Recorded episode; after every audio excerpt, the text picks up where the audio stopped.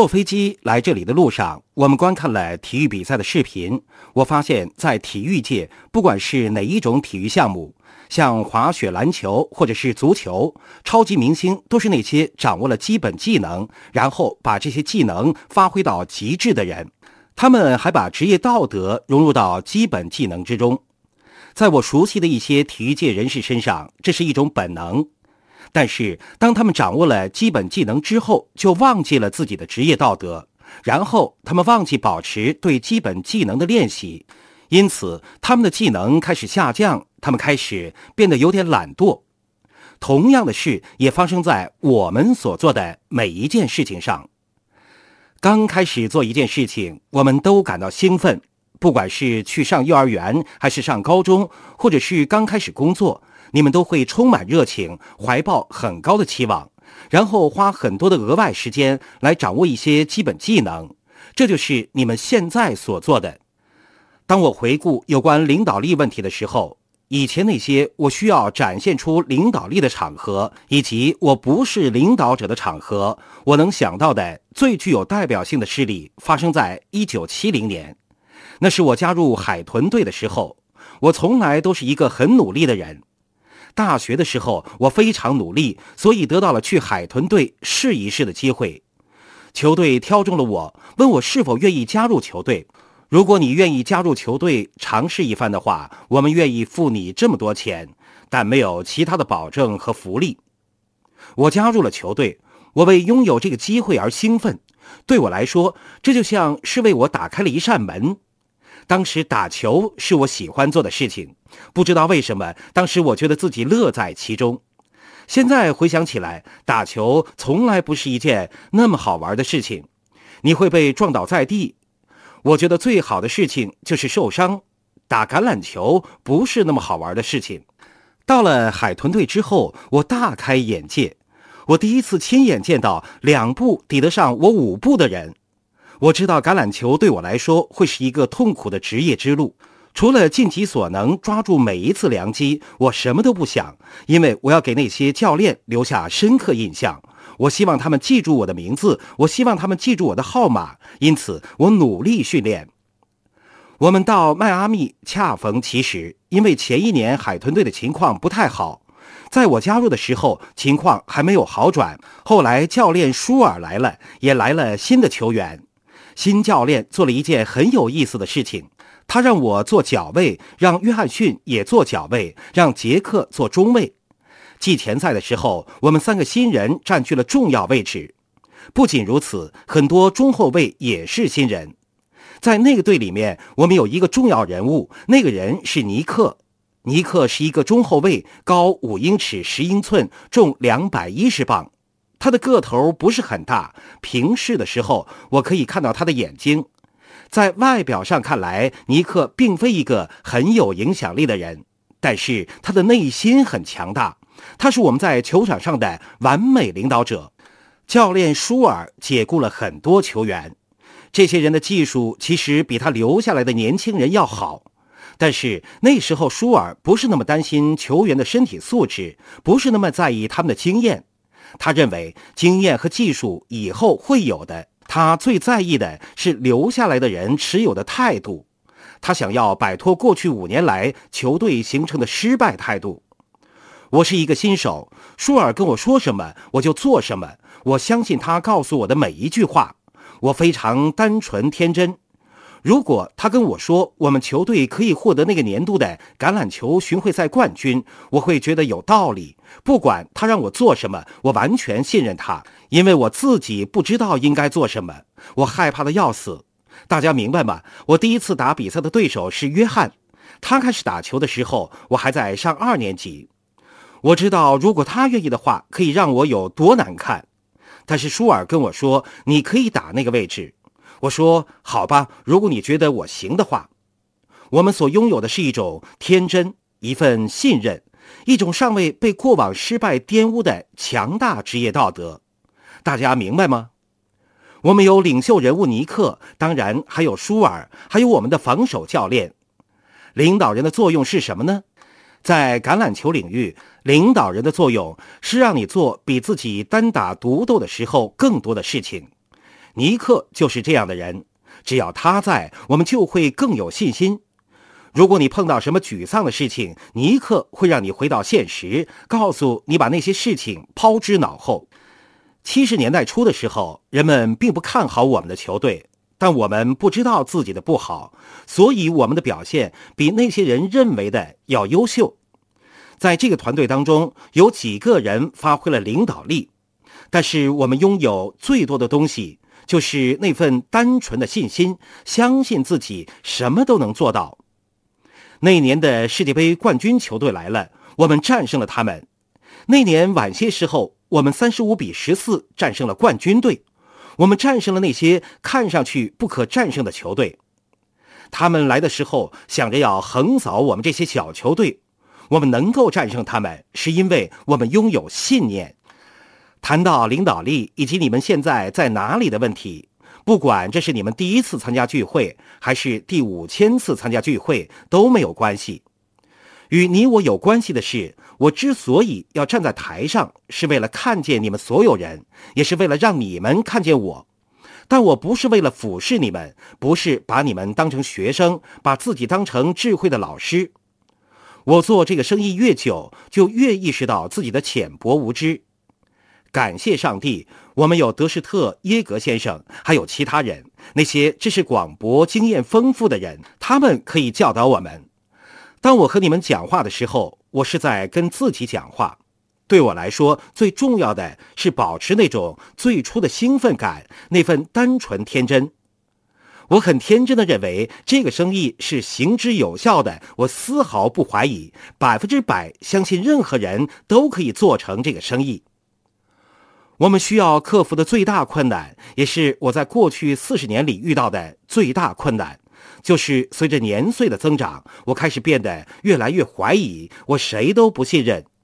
我知道怀疑是避免金钱损失的好办法，谁都不信任，这是我形成的保护机制。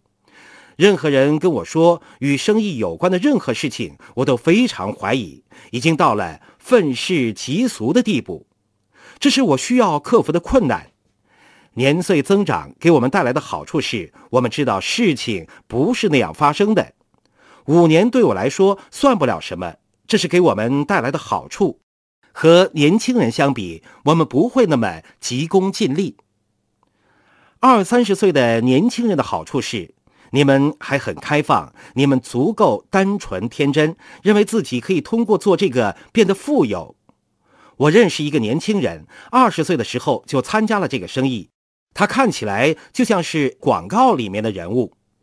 我看到这个年轻人来参加聚会，一个五十岁左右的人带他来的。他是银行的程序设计员。我在心里想：你为什么不跟成年人讲话呢？为什么非要带个孩子来呢？现在三年过去了，这个年轻人的团队已经发展到了六七百人。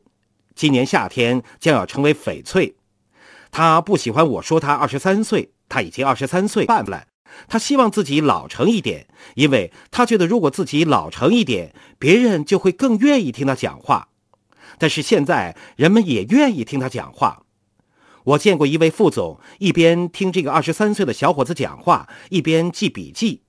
这个人曾经是大通银行的区域经理。我知道在这个生意里面可以发生什么。一年以前，我们在波多黎各的团队只有几个人，现在有大约六百人。付出努力的是一个年轻人，他是一位计算机程序设计员，快要二十六岁了。还有一个翡翠刚满二十七岁。可以想象这些人能够拥有的未来吗？这些人都足够天真，愿意承认自己一无所知。他们都足够天真，认为这个生意是行之有效的。当他们没有马上成功的时候，他们会继续坚持。这是最痛苦的事情。你们也经历过这样的阶段。大部分人起步的时候，你们会教他们的第一件事情是什么？列名单，对不对？在这个生意中，这件事是最危险的。谁会在名单上呢？他们的亲戚和朋友。我们在有个城市的团队有几千个人，在领导力聚会现场有多少人是我参加这个生意之前就认识的呢？一个也没有。等一下，你不是在迈阿密的海豚队打球吗？你应该有很高的可信度啊，人们应该知道你是谁呀。你不是做橄榄球广播员吗？但确实是一个也没有。我还记得去跟好友和亲戚讲这个生意的情景，真是非常痛苦，因为我所看到的他们看不到。我不确定自己是否在做正确的事情，他们试图说服我，让我做正确的事情。所以列名单是最危险的事。你们现在已经过了这个阶段，你们有些亲戚参加进来，有些朋友加入进来。如果他们没有参加进来，没有关系，不会有什么区别。但是你们已经过了那个最初的阶段，你们需要做的是保持那种最初的兴奋，那种梦幻的感觉，那种第一次见到生意计划时惊讶的感觉，那种重建希望的感觉。也许这个生意可以让我获得自由。记得那种感觉吗？如果你们跟我一样，你们会说或许吧，因为我一直都心存怀疑。也许。这是我的门票，也许这是我可以走的阳关大道。你们需要做的就是提升你们的领导能力。明天晚上我会再讲一讲这些。你们要拓展自己的想象力。当人们在这个生意中锱铢必较的时候，我觉得好笑。你们要拓展自己的想象力。我们开始做这个生意的时候，只有一辆马自达旅行车，这是我们唯一的交通工具。他们问我对于我的生活方式有什么希望改变的地方，我说没有什么。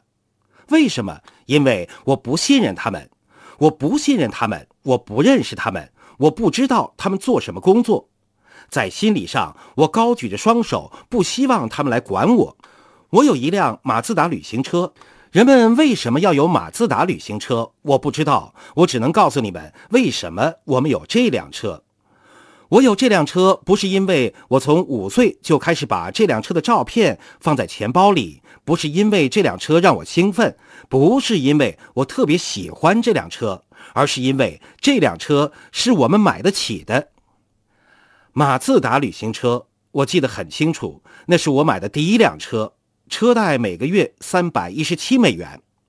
人们为什么要贷款买车呢？我不知道，我只能告诉大家为什么我们要贷款买车，因为我们付不起全款。我还有信用卡欠款，为什么人们会有信用卡欠款呢？我不知道，我只能说为什么我们有信用卡欠款。我们的理由一样吗？人们为什么这么做？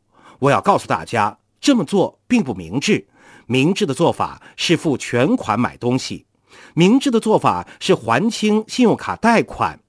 我们没有还清贷款，是因为我们还不起。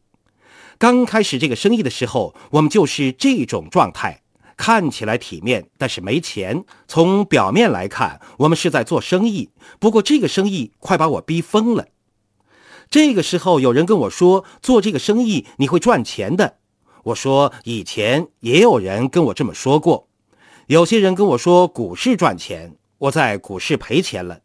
有人跟我说重金属赚钱，我投资重金属亏了，然后我在佛罗里达州投资房地产又亏了。我有一根神奇的手指，碰什么什么赔钱。如果你想知道哪根线是最长的，找我就行了。我站的那条线就是。所以那个时候我不信任别人，我并不开心，因为我的自尊心受损了。很多运动员的自尊来自他们的运动员身份，来自于他们的头盔、鞋子以及他们所擅长的。很多医生的自尊来自他们为某人治病，有人花钱来请他看病，他被给予了某个位置，他做了工作，他做出了牺牲，他对此感觉良好。在任何一个职业发展都同样如此。有时候发生的事情超出了你的控制，影响了你的自尊，然后你开始怀疑自己，怀疑自己的能力。拓展一下你的想象力，这个生意在你眼里有多大？如果你对这个生意锱铢必较，你就只能赚点小钱。拓展你的想象力。如果我告诉你们，五年以后你可以请你的一百六十个朋友到世界上任何一个地方。对我来说，问题不是把他们送到哪个地方去，对我来说，问题在于如何找到一百六十个朋友。在我们加入这个生意一年之前，我们自家人除外，在我们家吃过饭的人，两只手数得过来。我是一个喜欢安静的人，我会参与很多社区活动，但是不会让太多人靠近。很多人知道我是谁，但了解我的人却不多。今年一月份，我们请一百六十个朋友去夏威夷，费用全免。在人际交往方面，你们可以看很多书，例如卡耐基的《人性的弱点》。我要告诉大家一点：你们希望别人喜欢你吗？那就请他们免费去夏威夷旅行，他们会更喜欢你的。拓展你的想象力。你们在这个生意里面做什么呢？刚开始的时候，我只是想试试，反正也没什么损失。你们呢？这是我以前的想法。现在，我希望大家看到自己的未来，看到自己未来的可能性。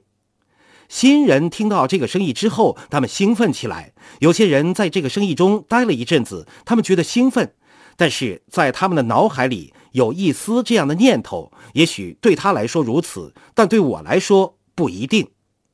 你们要把这种念头赶出去，你们要忘记过去发生的任何负面的事情，要消灭那些想法。这需要训练，在橄榄球场上，我们需要这么做。在现实生活中，面对八万人，我会觉得局促不安。很多人在讲计划之后，会担心别人怎么想，会害怕对方的看法。我也是这样，害怕八万人一起站起来对我喝倒彩。在家里，他们向电视机扔东西。亲爱的朋友，想获得更多的成功经验吗？请关注微信公众号“炫色安利微商旗舰店”，我们将为想成功的你提供更多的精彩信息。炫色安利微商旗舰店等你哦。